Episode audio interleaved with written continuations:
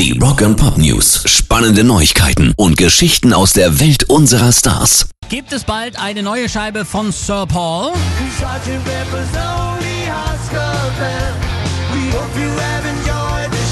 Eigentlich hat Mr. McCartney genug zu tun, arbeitet doch gerade an einem Musical, einer Neuauflage des Weihnachtsklassikers Ist das Leben nicht schön?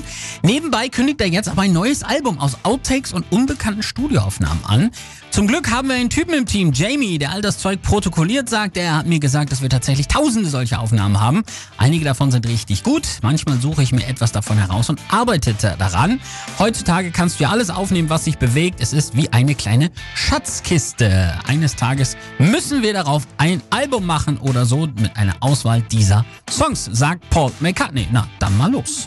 Rock and Pop News. Lenny Kravitz ist wieder da und hat jetzt sein Video zu Five More Days Till Summer rausgebracht.